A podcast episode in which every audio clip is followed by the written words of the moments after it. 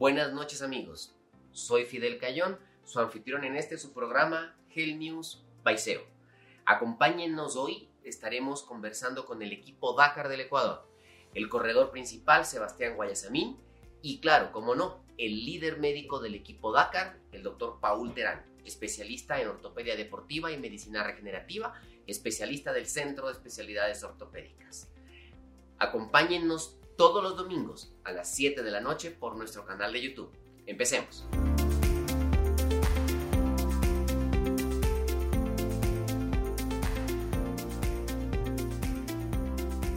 Buenas noches amigos, eh, aquí damos inicio a este programa, Hell News Baiseo.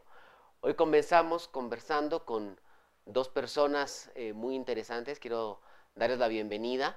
Eh, el primero, por cuestiones de logística, lo tenemos a través de una conexión de internet, Sebastián Guayasamín, uno, el representante del Ecuador en el Dakar, realmente uno, una de las personas, uno de los corredores más famosos del Ecuador.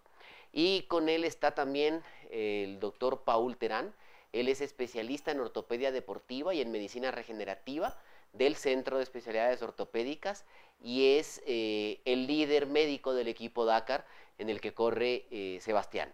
Con nosotros también Angie. Hola amigos, bienvenidos a, a, este programa. Esperemos que sea de utilidad la información que les vamos a dar. Y bueno, pues comencemos. Listo, comencemos entonces. Sebastián, aquí es donde comenzamos a, a, caerte a preguntas.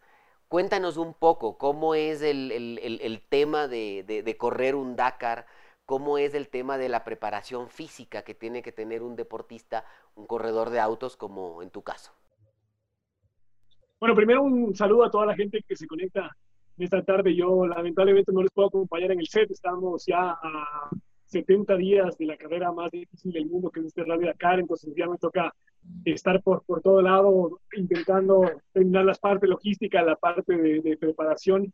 No se puede imaginar eh, correr al otro lado del mundo, pues es un, es un tema complicado en, eh, y especialmente ahora que estamos enfrentando tantos cambios por, por este tema de la pandemia. Eh, la verdad es que todo el mundo me pregunta siempre, bueno, ¿y usted por qué va al gimnasio? Las primeras preguntas, ¿usted por qué hace ejercicio? Si, si la referencia que tiene es que el deporte tuerca o el automovilismo es sentarse, manejar y mover los bracitos y los piecitos. Y la verdad es que conlleva mucho, mucho esfuerzo físico y hay que estar muy bien preparados. Eh, uno pensaría, bueno, el, tema del casco. Nosotros andamos en el vehículo cerca de 12, 14 horas manejando con un casco que por más de que esté de carbono, igual pesa sus, sus 3 libras, sus 3 libras y media. Y ese peso sobre la cabeza en una posición, en un movimiento así, pues sin duda te genera un desgaste en, en toda la parte del cuello, en la parte de, la cervical, en la parte del, abdomen, y luego eh, mientras más potente es el vehículo, mientras más caballos de fuerza tiene, más exige ya en el tema de los hombros, de los brazos, y, y aunque ustedes no crean, hay, hay lesiones como, como la de los pulgares. Eh, estás yendo, nosotros vamos por, no, no, es no es como la pista del karting o la pista de la Fórmula 1, que un piloto se puede dar 300, 500 vueltas al circuito, se lo conoce de memoria. Nosotros tenemos un rally que es un rally de aventura, donde no sabemos por dónde vamos a, pasar, de hecho es un secreto, por eso se llama Rally Ride. Eh, a nosotros nos dan la hoja de ruta 15 minutos antes de largar y nos dan un libro que está en francés de cerca de 65 hojas, donde la navegación no es de GPS, no es que te dice en 200 metros en la rotonda toma la tercera salida. Esto te, te dice, eh, es una navegación por brújula, entonces imagínate el navegante, que yo siempre digo que el navegante es más importante que, el piloto, el piloto sale en la televisión y sale en las entrevistas, pero el navegante tiene una función enorme, que es justamente llevarnos eh, con el odómetro, que la, la, va diciendo son 15 kilómetros de girar, salir en el grado 333 eh, y vamos a hacer otros 12 kilómetros por ahí y entender que está en francés la hoja, toda esa parte complicada pero imagínate, nosotros vamos por piedras, por, por, por, desierto, y de repente tienes un salto grande y le pegas una piedra, y, ese movimiento de la, de la, rueda hace que el volante te pegue un latigazo, y, y hay muchos pilotos que terminan rotos los, los entonces a veces uno tiene que manejar así, sin topar, es decir, por un lado, la, el, el, vehículo como tal eh, te va a exigir eh, las frenadas tienes que tener muy mucha fuerza en las piernas, las embragadas, mientras más eh, grande es el motor, mientras más dura es la caja, te requiere mucho en la parte de las piernas. En los brazos también tienes que tener muy fuerte los brazos para poder aguantar y después, obviamente, el tren superior, lo que es el abdomen, el pecho, la espalda, para sostener el peso del casco. Entonces, la gente lo primero que te decía, dice, bueno, ¿y usted por qué hace tanto ejercicio? Porque el automovilismo al nivel en el que nosotros competimos, tienes que estar muy, muy a tope y sin duda estar bien físicamente también te significa tener una mejor, eh, unos mejores reflejos. Rato que tu mente se empieza, tu cuerpo se empieza a cansar, empieza a demandar recursos mentales que están todos preocupados, bueno, ¿y cómo hago para recuperarme la parte de hidratación? Entonces, es todo un complemento dentro del automovilismo que a veces la gente no, no lo ve. Sí, eh, eh, a ver, eso me parece muy interesante realmente todo lo que me cuentas y eso me lleva a varias, a varias preguntas, porque normalmente lo que eh, el común de los mortales pensamos acerca del automovilismo es en gran parte lo que tú dices, es sentarse a manejar y listo. Pero eh, cuando hablamos, y, muchos dirán, bueno, pero ¿por qué hablar de automovilismo en un, en, un programa que lo que quiere es hablar de, lesiones, de ortopedia y traumatología? Y claro, ahí es donde entra y uno dice, ah, bueno, claro, es que si yo me choco y tengo un accidente, pues me voy a fracturar y necesito un traumatólogo. Pero resulta que hay todo un concepto anterior de qué entrenamiento y qué preparación debo tener.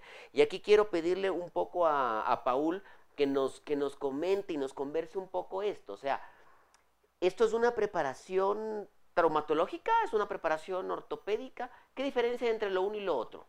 Bueno, hay que, hay que establecer una diferencia grande entre lo que es la ortopedia y la traumatología. La traumatología, pues básicamente es el estudio y el tratamiento de las lesiones en el momento en el que se dan, prácticamente una fractura, por ejemplo. Sí, la típica que nosotros vemos, este, por ejemplo, si te chocas, como tú decías, te chocas, tienes un accidente, te fracturas el brazo, pues eso pertenece a la traumatología. Pero ¿qué es la ortopedia? La ortopedia es la ciencia que engloba, de hecho, la traumatología. Y la ortopedia es básicamente el estudio de todo el aparato locomotor. Es mucho más complejo. Es ya establecer básicamente la función y la estructura hechas una sola conjugación en, en una estructura como es una extremidad. Entonces es muy importante lo que decía Sebastián, porque el piloto, igual que todo, es mente y cuerpo y sobre todo esa concentración que deben de tener. Pero si algo falla, el piloto puede perder la concentración. ¿sí? Le falla el pulgar de la, de la, de la mano derecha, puede llevar a que se estrelle también. Entonces, la preparación que tenemos con los pilotos es bastante interesante. Claro, Sebastián ahorita es nuestro mejor piloto y es un representante para toda Latinoamérica y un orgullo para nosotros este, pero realmente la preparación que él viene haciendo es de todo, desde la parte nutricional hasta la parte física y mental el nivel de concentración que logra alcanzar eh, después de 10 horas de estar manejando es increíble porque tienes que estar completamente lúcido. Entonces, sí es una preparación bastante interesante. Eh, eso nos contará un poquito más adelante cómo, hemos logrado superar algunas vicisitudes con, con Sebas. Pero eh, básicamente es eso, ¿no? Establecer un poco las diferencias entre lo que es la ortopedia y la traumatología y de ahí la importancia de que haya especialistas en cada área. Correcto, o sea, todo esto quiere decir que definitivamente el, deporte tuerca es mucho más allá de lo que pensábamos. Eh, Angie Mar, que es eh, nuestra coanfitriona esta noche, ella es eh, nutricionista, es especialista en nutrición. Entonces sí me gustaría que ella nos dé un poco de, detalle cómo crees, Angie, que deba ser la nutrición de un deportista de alto rendimiento en cuanto a un deporte tuerca. Claro, cuando hablamos de deportes, en este caso, que dices, bueno, no, ¿qué, ¿qué, tanta energía puede demandar manejar un carro? Pero estamos hablando desde el punto de vista de concentración, cuánto dura ese atleta, entonces en una competencia, por ejemplo, cuando nos vamos a competencia, pero cuánto dura ese atleta, por ejemplo, en un entrenamiento. Si te dura más de dos horas, estamos hablando de que debe haber una recarga del carbohidrato para que la glucosa no falle y para que su concentración esté al máximo. Por poner un ejemplo, también él al, principio mencionaba que deben estar bien hidratados. Estamos hablando de que la hidratación eh, forma parte también de la nutrición como un deporte cuando estamos hablando de un atleta de alto rendimiento, porque un deportista básicamente deshidratado va a afectar eh, su rendimiento pues, deportivo, va a afectar también los niveles de concentración, por así decirlo. Entonces una cosa como que va llevando a la otra. Inclusive la nutrición muchas veces tiene que ver con lo que es la parte de la ortopedia y la traumatología, porque si no está bien nutrido, no tiene sus, eh, sus por así decirlo, sus combustibles bien eh, distribuidos, no solamente durante la competencia, sino antes, durante toda la preparación, pues puede causar una lesión. Este, y esa lesión puede ser hasta traumática dependiendo del, nivel evidentemente en, el que terminemos. Entonces como que una cosa pues va englosando a la otra. Bueno, eh, vamos a dar un, hacer una pausa pequeñita. Quiero invitarlos, eh, recordarles que estamos aquí gracias al auspicio de Grunenthal y eh, recordarles o esperarlos para continuar conversando con Sebastián Guayasamín, piloto del Dakar.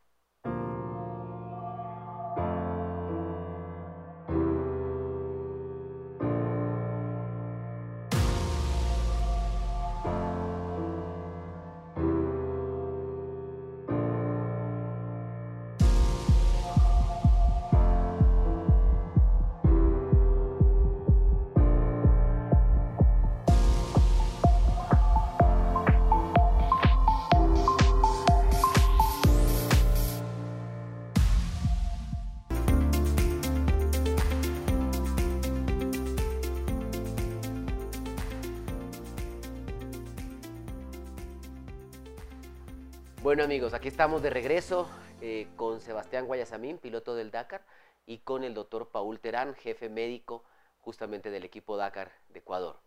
Sebastián, una pregunta que te teníamos.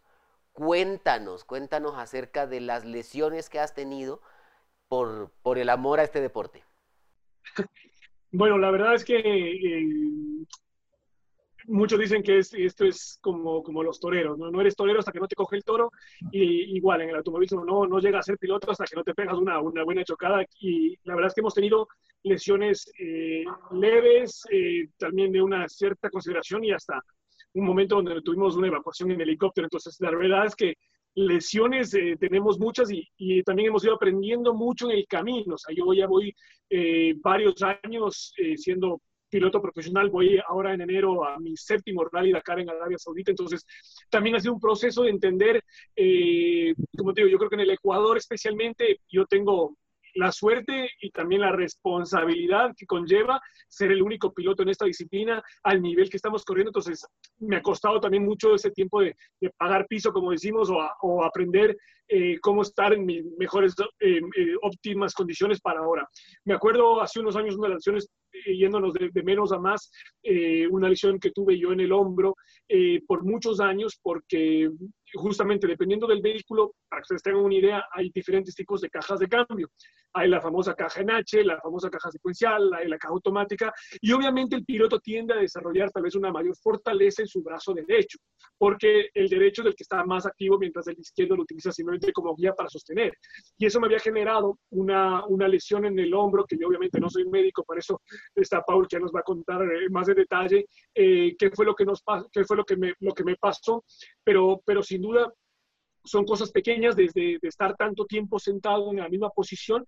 Y claro, me acuerdo cuando me pasó esto, que fueron hace unos seis años tal vez, eh, también uno sin experiencia vas, agarras, preguntas de algún amigo y tienes algún amigo que es, que es traumatólogo y te mandan al tipo que, que o, al, doctor o a la doctora que, que, se encarga de ver varias, varias cosas y yo creo que es importantísimo en esto tener eh, alguien que sepa de, de, ese punto. O sea, uno puede pensar, ah, no, el, el, médico ve manos y también seguro pues ve manos, de codos, de hombros y la verdad solo la mano, lo que ir descubriendo durante estos años de trabajo con SEO, es que solo el codo, solo el hombro tiene muchísimos músculos pequeños y mientras voy entrenando también trabajo mucho para desarrollar ese músculo específico y claro, pues hay, hay toda una ciencia detrás de un hombro que recién todavía siguen descubriendo la, la eh, de formas de tratar y con, con, eh, con, el SEO hemos experimentado también nuevas, nuevas tecnologías, hay cosas que nos funcionan, hay cosas que no funcionan, pero todo es un proceso creo de, de ir aprendiendo juntos. Entonces, eh, Paul, tal vez tú les cuentas más de lo que me pasó en el hombre y cómo lo tratamos. Bueno, este, con Sebas hace algunos años empezamos con un problema en el hombro. el hombro izquierdo, tenía una lesión ya un poco crónica en el tendón del bíceps, ¿sí? que queda aquí en la parte anterior del hombro, y también una lesión parcial del mango rotador. Se empezó a romper, a despegar el tendón del, mango rotador. Afortunadamente pudimos eh, trabajar a tiempo, eh, teníamos en esa época como seis meses para ese Dakar y mm, pues lo, recuperamos afortunadamente utilizando una tecnología que estábamos metiendo, que era láser de alta intensidad y un tipo de onda de choque eh, bastante fuerte que pues, Sebastián, muy colaborador, soportó eso y salió adelante y en ese rally eh, nos pasó la segunda lesión que quiero que les cuente, Sebas, porque la segunda lesión fue la que nos, nos puso sobre contra la pared realmente. Cuéntanos la segunda, Sebas. Sin duda, para ese entonces, eh, cuando empezamos a trabajar eh, el tema del hombro, que ya le pusimos, digamos, más dedicación, porque también hay una cosa del doctor y otra cosa del paciente también tiene que poner de parte.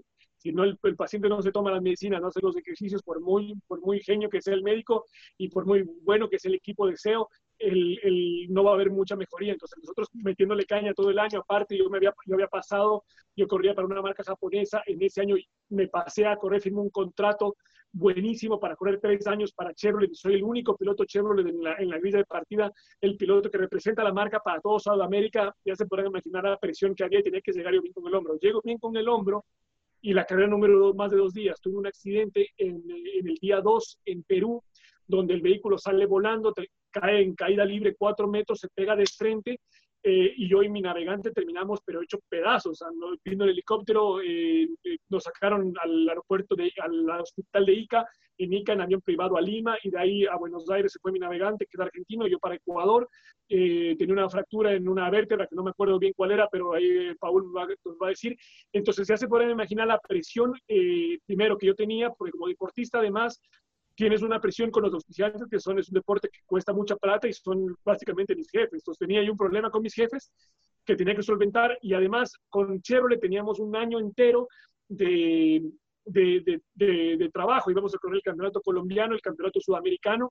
Yo tenía que ponerme, o sea, imagínate, yo llego a la casa, como, como me habrá recibido mi mujer, casi que sin poderme ni mover y un poco disimulando, y le llamo a Paul, Paul, mira, necesito que me vengan a ver urgente. Me hicieron de una la, no, no la radiografía, sino la, la, resonancia magnética, y ahí donde se, evidencia, porque a mí en Perú no me habían dicho nada, fue sino hasta llegar acá, me mandaron ahí con unas dos pomadas de, de de alguna cosa de esas que te hacen que estés tranqui, tranqui, y claro, al tercer, cuarto día, porque hay una cosa también, cuando tienes muchos niveles de, de, adrenalina en el cuerpo, ese momento, esa adrenalina te hace que no sientas la lesión.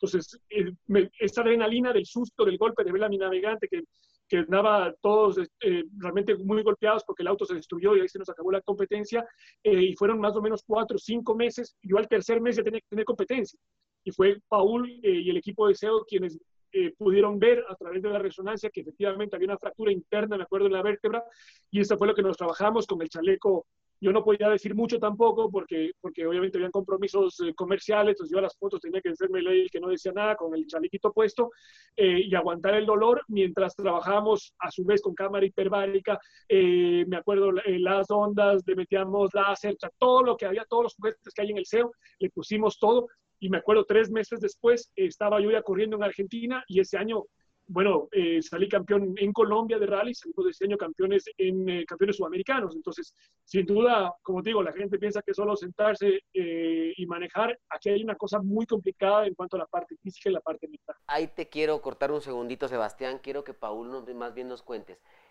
Porque, a ver, Sebastián nos habló de algunas cosas así rápido, rápido, como, como, como mientras maneja, que va a toda velocidad. y, exactamente, a fondo y quiero que nos comentes un poco, o sea, qué tipo de lesión tenía más o menos eh, y cómo la manejaron. Tú eres el especialista en medicina regenerativa. Entonces, un poco, ¿qué es la medicina regenerativa y qué fue lo que utilizaste con Sebastián para poder reactivarlo tan pronto? Perfecto, mira, eh, cuando nos enteramos del accidente y sabíamos que, que nuestro navegante se había fracturado, Em, el rato que eh, Sebas ya regresa aquí a Quito, pues hicimos todos los exámenes rápido, lo vimos esa noche y lo vimos en conjunto con el doctor Sebastián de la Torre, que es nuestro cirujano de columna. hicimos una junta, estábamos con Sebas, este, y tuvimos que darle una, una, noticia que para nosotros como equipo era un baldazo de agua fría, porque era, quédate quieto, porque vimos que la primera vértebra lumbar, la primera vértebra de nuestra zona lumbar, se acuñó mm, básicamente un 20%.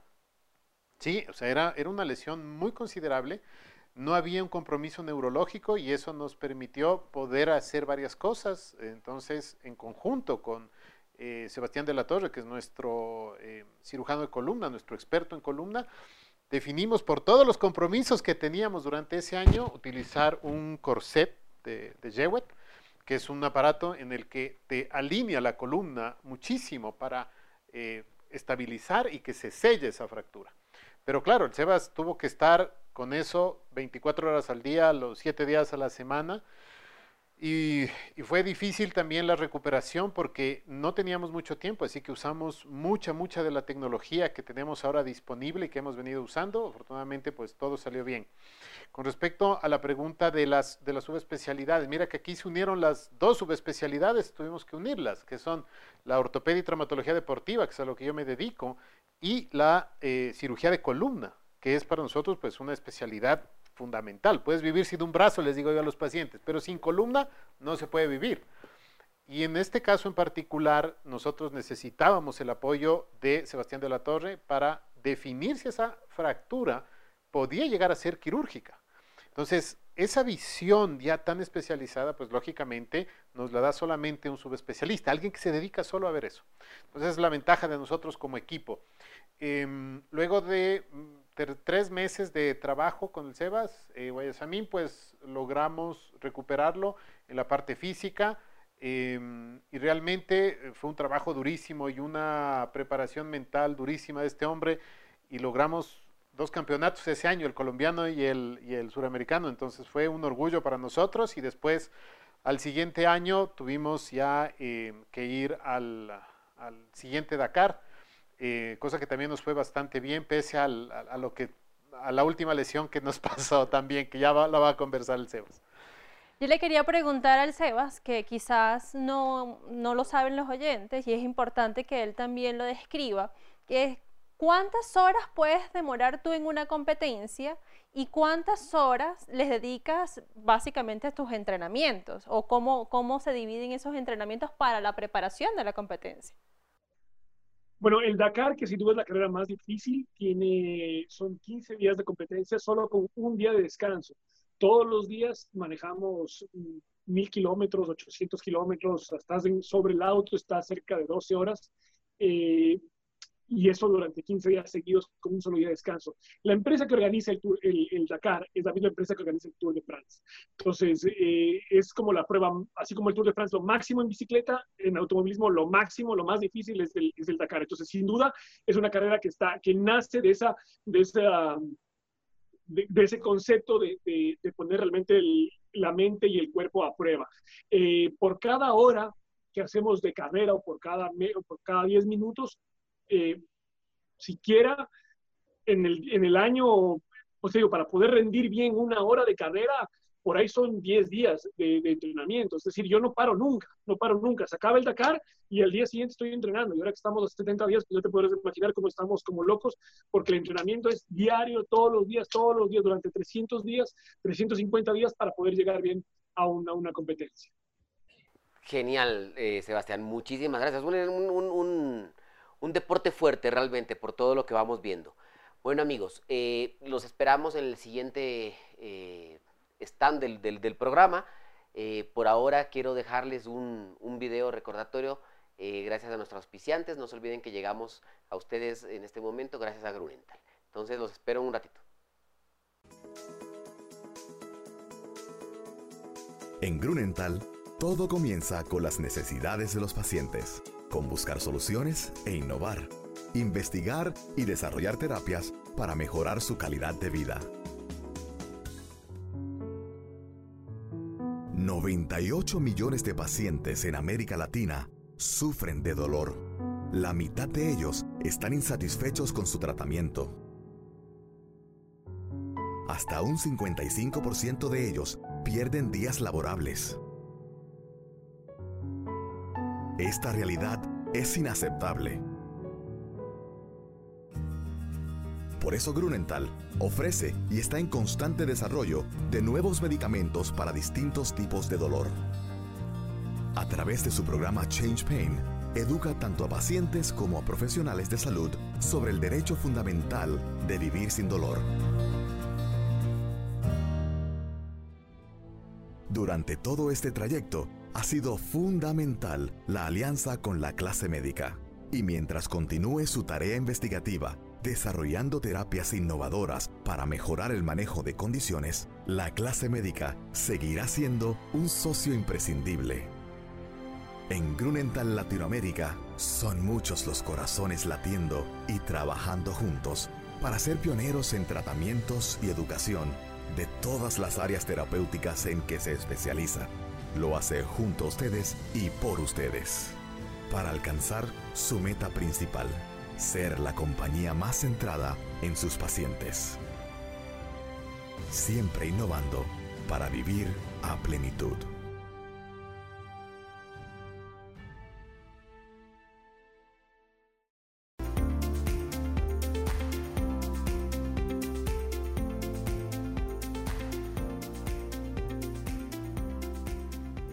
Amigos, estamos aquí ya para el final de nuestro, de nuestro programa. Eh, quiero pasarle, el, pasar la voz a Angie, que tenía una pregunta específica para Sebastián. Sí, yo te quería preguntar, Sebas, que nos explicaras un poco sobre la tercera lesión.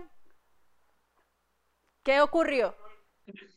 Bueno, realmente, siempre, como les digo, estás entre, entre con, el, con el, tema del automovilismo siempre de tiempos, de estar siempre contra el reloj. Eh, y me acuerdo que faltaba un mes eh, para volver al, al, al, Dakar en Perú, fue el último que, Dakar que se hizo en, en, Sudamérica. Esto era 2000, me parece que era 2000, eh, para empezar 2019, sí, porque 2020 fue el último que corrimos en Arabia Saudita, entonces, y no me acuerdo por qué, pero en algunos de mis entrenamientos me empezaba a tener una molestia en el tobillo, una molestia en el tobillo, y sentí una inflamación, una inflamación, y yo veía que el, que el calendario se venía, se venía, se venía encima. Fíjate que yo a mí me gusta mucho la bicicleta, me gusta mucho el, fútbol, deportes de contacto. A mí para el golf no me llames, a mí tiene que ser algo así de, darse y darse y darse. Y yo ya seis meses antes ya evito hacer cualquier tipo de deporte porque tengo que estar, como dice mi doctor, eh, así que en algodones, que no me tope nadie, porque puede tener una lesión. Y faltando un mes, voy y le visito al Paul y digo, mira, tenemos un, me. Y, y ahí, bueno, Paul, cuéntales cómo, cómo llegué con ese tobillo. Bueno, lo que pasa es que también hay que tener en cuenta algo, ¿no? Que ellos aguantan muchísimo el dolor. Entonces, cuando llega el Sebas, faltando un mes para, para el Dakar, llega con el tobillo súper inflamado y yo así como, ¿qué pasó? Entonces, claro, hacemos todas las pruebas y el tobillo tenía una inestabilidad y es por el juego, porque em, en, otras divisiones del automovilismo se juega mucho con, los pedales inclusive y con la fuerza, entonces a veces ese empuje y ese golpe hacen que los ligamentos se inestabilicen y empiecen a sufrir los tendones. Entonces tenía una inestabilidad por sobrecarga del tobillo increíble y una tendinopatía de todos los tendones peroneos y tibiales. O sea, era, todo el tobillo estaba mal. O sea, tú, veías la, la, resonancia magnética y todo estaba mal en el tobillo. Pero teníamos un mes. Entonces, eh, ¿cómo lo dejo en reposo tres, tres, meses y ya tenemos en un mes correr? ¿Cómo lo inmovilizo para que me pierda masa muscular? Entonces, hicimos pues algo que se hace mucho en mi subespecialidad, que es la parte regenerativa, es decir, eh, utilizar algo biológico para aumentar las capacidades celulares. O sea, lo biológico es darle eh, el empuje que le falta a veces al cuerpo para que logre su evolución natural. Entonces, con el Sebas, la, primera cosa que hicimos, bueno, fue pararlo. Ahí sí ya le quité todos los eventos que tenía programado, aunque todo el mundo me regañaba. Y luego, em, bajo una sedación en quirófano como un procedimiento, hicimos unas técnicas con guía ecográfica. Hicimos una tenolisis de todos los tendones, utilizamos un tipo de plasma acondicionado para eso. Te interrumpo dos segundos porque sé que mucha gente no habrá entendido el término tenolisis. La tenolisis es la liberación del tendón. Para permitir que el tendón tenga una buena movilidad. Es como, como, como que tú le limpiaras, como que tú le lavaras a ese tendón. Entonces, en el caso particular del Sebas, eran eh, cinco tendones en total los que estaban enfermos. Entonces hicimos como esa limpieza, pero eso no podía yo abrirlo ni cortarlo. Teníamos que hacerlo percutáneamente, es decir, con una aguja, entrar, hacer el procedimiento y eh, así aumentar un poco el, eh, la probabilidad de recuperación. Luego de eso hicimos algo de láser de alta intensidad, dejándolo quieta la pierna, ahí sí ya me tocó inmovilizarle, y luego terminamos con un poco de cámara hiperbárica, inclusive para la recuperación. Afortunadamente eh, nos fue bastante bien y eso quiero que les cuentes tú. Cuando ya te recuperaste, ¿qué pasó en ese Dakar? Porque ese Dakar fue muy bueno yo me acuerdo, faltaban, o sea, la noche anterior antes de, operarme, le volví a llamar al Paul como a las de la mañana, Paul, seguro que voy a salir bien porque yo tengo muchas cosas que en juego. O sea, primero, como decía, eh, se llama left foot braking, entonces en el, en el, automovilismo, a comparación de, lo normal, que tú frenas con la derecha, frenas con la izquierda. Entonces, el pie izquierdo tiene una, una rotación que, que, es que no es común, digamos, que, no, que es para poder enganchar con, con el embrague, frenas el embrague, a veces le pones talón, el famoso punto a talón que no sé si han escuchado, pero pones el talón y con la punta vas tocando el freno, entonces es todo un tema la manejada. Entonces esas posiciones del pie eh, chuecas, digamos, son las que terminan lesionándote. Entonces me acuerdo, eso, Paul seguro que va a salir bien, Paul me rejuraba que íbamos a estar bien. Me acuerdo yo en la, en la conferencia de prensa que estaba lleno ese auditorio de gente, yo disimulando con el, con el mantel de la mesa que estaba puesto una bota porque estuve inmovilizado y en, y en muletas y faltando una semana para viajar a, a la carrera. Paul me sacó todo y le metimos, eh, me acuerdo, tres, tres turnos de entrenamiento y nada, llegamos súper bien y, realmente es como un, milagro, porque nosotros estar, de estar así, eh, en muletas, hasta, hasta estar en tres semanas operativo y quedamos en cuarto lugar en el Dakar. O sea, esa cosa es una, realmente es, impresionante la tecnología, bueno, la ciencia que hay, eh, los equipos que tiene SEO y, y, el profesionalismo, o sea, realmente es impresionante. Pues ahí, ahí logramos un cuarto lugar en el Dakar. Yo quiero, yo quiero robarte un, un, segundo la palabra, ¿por qué? Porque utilizaste una palabra que me pareció bien interesante. Eso fue un milagro. Yo quiero que Paul nos explique a ver si realmente fue un milagro o, o qué es lo que pasó. Bueno, realmente es una mezcla de todo. El trabajo que uno puede hacer como médico, que para eso está capacitado. Segundo, la dedicación que ponen los deportistas. Deportista que sea disciplinado, lo logra, siempre. Y tercero, el trabajo de la fisioterapia. La fisioterapia es con lo que nos hemos logrado mantener incluso en repetición de lesiones que son comunes en los deportes. Entonces, yo creo que las, los, los tres factores influyen muchísimo para que ese milagro se dé, ¿sí? Porque vamos siempre contra el reloj y en el automovilismo es mucho más todavía. Doc, una pregunta. En este caso, no solamente referido al caso de Sebastián, ¿cómo manejar en el caso del médico cuando te queda poco tiempo eh, de para la competencia y te lesionas. O sea, ¿hasta qué punto negociar con el deportista y poderlo llevar a esa competencia? Es, una excelente pregunta y muchas veces el problema que tenemos es que hay todo un equipo atrás que nos está empujando. En el caso de, Sebastián, somos como las cabezas los que decidimos, básicamente. Pero, por ejemplo, en un equipo de fútbol tienes como 20 cabezas que te están presionando y ahí es, es un gran problema. Siempre uno tiene que darle una alternativa. ¿Sí? Puede llegar como no puede llegar, pero tienes que intentarlo. La parte biológica, la parte celular y todas estas nuevas tecnologías lo que hacen es simplemente acelerar un proceso natural. No lo cambias. No, no, no es que le das la no es que le pones algo nuevo, simplemente lo aceleras o lo mejoras. Entonces, eh, como todo es un proceso, y a veces hay procesos que son muy largos, lo que yo siempre les digo es que lo intentemos y que vayamos viendo en el camino. ¿Sí? En el caso particular del Sebas, entendíamos cómo era la lesión y tenía el tiempo, pero medido para lograrlo. Entonces, afortunadamente se dieron las cosas y la disciplina del Sebastián, pues, me ayudó muchísimo a recuperarlo. Tiene también entonces mucho de la disciplina del atleta en este caso. Absolutamente. Si no tienes eso, ya perdiste. Pues sí, y nada, me queda felicitarte, Sebastián, por esa disciplina que Paul nos cuenta que, que tienes. Eh, Sé que tenemos un gran representante en el Dakar, así como sé que tenemos un buen equipo en el Centro de Especialidades Ortopédicas. Quiero agradecerles a todos amigos por habernos acompañado esta noche.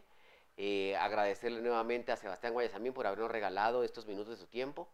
Agradecerle a Paul por estar aquí y a Angie por acompañarme en estos eh, pequeños conversatorios en los que intentamos llevar a ustedes un poco más de las situaciones médicas en relación con el deporte, la ortopedia y la traumatología. Sebas, quiero dejarte entonces, bueno, quiero a todos dejarlos con una última despedida de parte de Sebastián, que estoy seguro que, que pues quiere, que quiere ayudarnos con eso.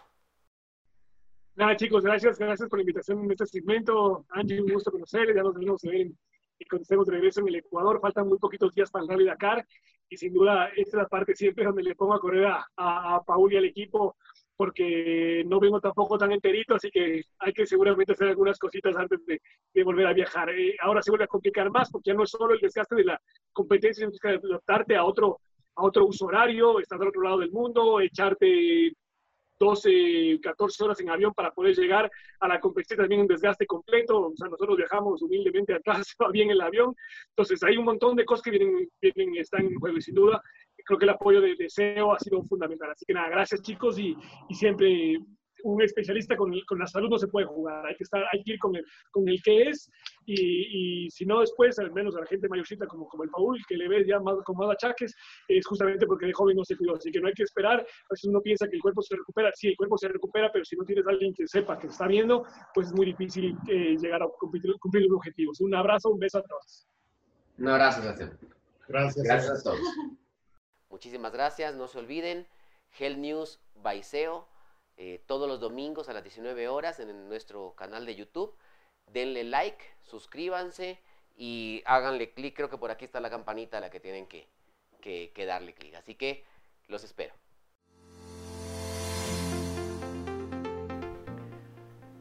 Recuerden amigos, todos los domingos a partir de las 19 horas tenemos a través de nuestro canal de YouTube Hell News Baiseo. Recuérdenlo. Esta semana que viene tendremos como invitado a José Francisco Aguirre. Él es eh, entrenador del gimnasio Vikings House. Es un gimnasio eh, dedicado a la calistenia. Y tendremos como invitado al especialista en hombro y codo, Byron Torres, médico del Centro de Especialidades Ortopédicas. Los espero.